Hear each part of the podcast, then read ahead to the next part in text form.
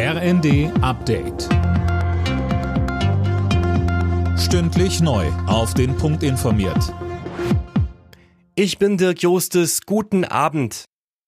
Außenministerin Baerbock kritisiert, dass Russland das Abkommen über die Ausfuhr von ukrainischem Getreide über das Schwarze Meer gestoppt hat.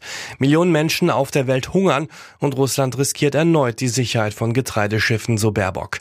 Weiter sagte sie im ersten. Die Vereinten Nationen hatten dann zum Glück gemeinsam mit uns allen erreicht, dass die Getreidepreise durch die Lieferungen, die in den letzten Wochen und Monaten stattgefunden haben, endlich wieder gefallen sind. Und damit äh, unterstreicht der russische Präsident, dass er eben nicht nur die Ukraine, die Menschen in der Ukraine angreift, sondern die gesamte internationale Gemeinschaft. Die SPD warnt die Union davor, das geplante Bürgergeld im Bundesrat zu blockieren. Sie erwarte konstruktive Gespräche mit allen Beteiligten, so Fraktionsgeschäftsführerin Mast in der Rheinischen Post. Auch FDP-Generalsekretär Giersaray warnte die Union vor Parteipolitik in dieser Frage.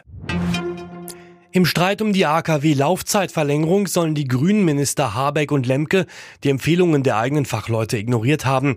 Das zeigen Recherchen des Magazins Cicero und der Welt am Sonntag. Sönke Röhling, zu welchem Ergebnis waren die denn im Frühjahr gekommen? Ja, die sind zu dem Ergebnis gekommen, dass ein Weiterbetrieb der drei deutschen AKW pro Jahr 25 bis 30 Millionen Tonnen CO2-Ausstoß eingespart hätte. Zum Vergleich, das von den Grünen immer wieder geforderte Tempolimit soll, wenn überhaupt, zwei Millionen Tonnen bringen.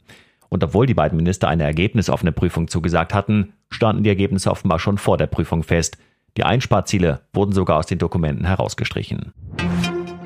In der Fußball-Bundesliga hat Union Berlin die Tabellenspitze zurückerobert. Die Berliner erkämpften sich ein 2 zu 1 zu Hause gegen Mönchengladbach. Erst am Ende der Nachspielzeit kam der Siegtreffer.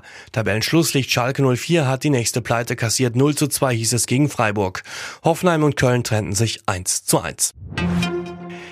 Max Verstappen hat den Formel 1 Grand Prix von Mexiko gewonnen. Der Weltmeister im Red Bull stellte mit seinem 14. Triumph in dieser Saison einen neuen Siegrekord auf. Auf Platz 2 und 3 landeten Lewis Hamilton im Mercedes und Sergio Perez ebenfalls im Red Bull. Alle Nachrichten auf rnd.de